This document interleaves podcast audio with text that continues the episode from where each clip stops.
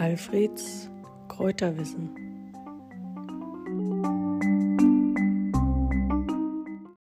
Tja, wer kennt es nicht, das Gänseblümchen? Im Frühling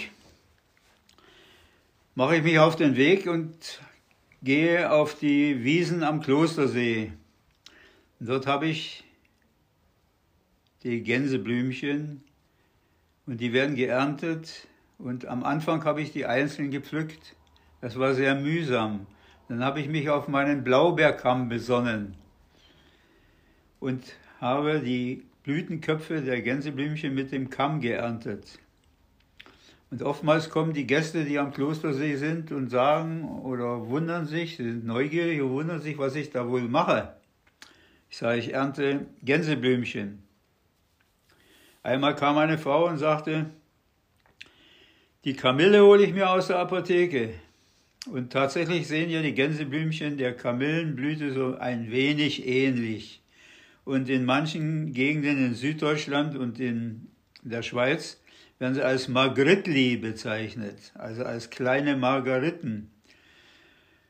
Und man findet sie also in ganz Mitteleuropa auf den Wiesen. Ursprünglich waren sie nur in, Süd, äh, in Südeuropa beheimatet. Aber nachdem im Norden die Wälder gerodet wurden im Mittelalter und immer mehr Felder und Wiesen entstanden, haben sie sich also auch nach Mittel- und Nordeuropa ausgebreitet, die Gänseblümchen. Und äh, manche scheuen sich, vor, den Rasen zu mähen, wenn da so schöne Gänseblümchen stehen. Aber das ist der, die Sorge um die Gänseblümchen ist durchaus nicht nötig, denn die Gänseblümchen lieben das, wenn gemäht wird, damit andere Gräser und andere Pflanzen nicht die Gänseblümchen verdrängen. Die Gänseblümchen werden nämlich nur 5 bis 15 Zentimeter hoch und wachsen besonders gut, wenn gemäht wird.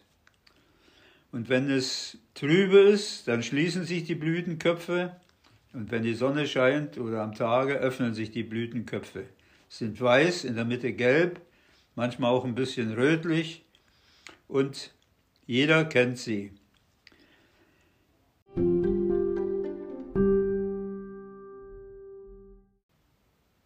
In der Naturmedizin ist Gänse, das Gänseblümchen keine anerkannte Arzneipflanze, aber die Volksmedizin wendet die Gänseblümchen seit alters her an.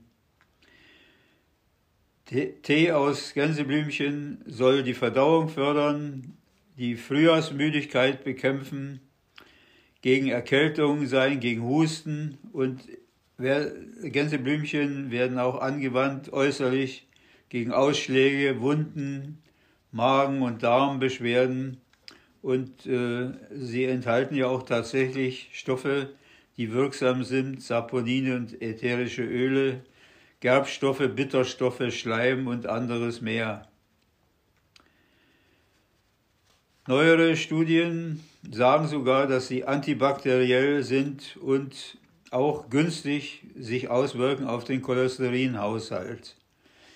Angewendet werden die Gänseblümchen in Form von Tee, wie gesagt. Man kann aber auch Tinkturen und Salben herstellen und auch die frischen Gänseblümchen verwenden, zum Beispiel für Bäder, aber auch in der Küche. In der Küche spielen die Gänseblümchen eine Rolle.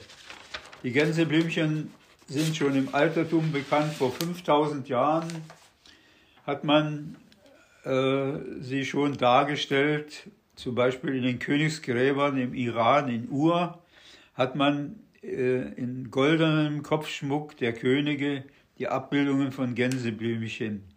Und auch das Ischtar-Tor im Berliner Museum zeigt äh, Motive, die dem Gänseblümchen sehr ähnlich sind.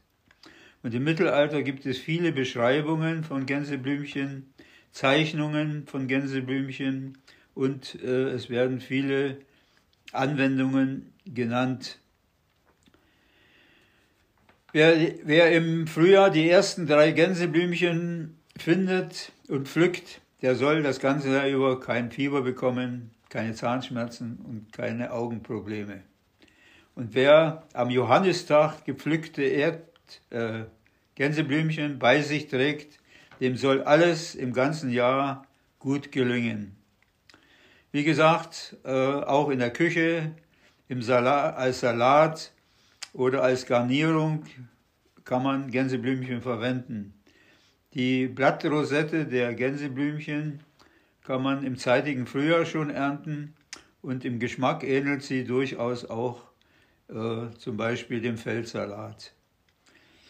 Kinder pflücken Sträuße aus Gänseblümchen, Kränze aus Gänseblümchen und das Gänseblümchen ist in die Literatur eingegangen. Es gibt viele Sagen, Märchen, Geschichten und das Gänseblümchen ist nach wie vor eines der beliebtesten Pflanzen unserer Heimat.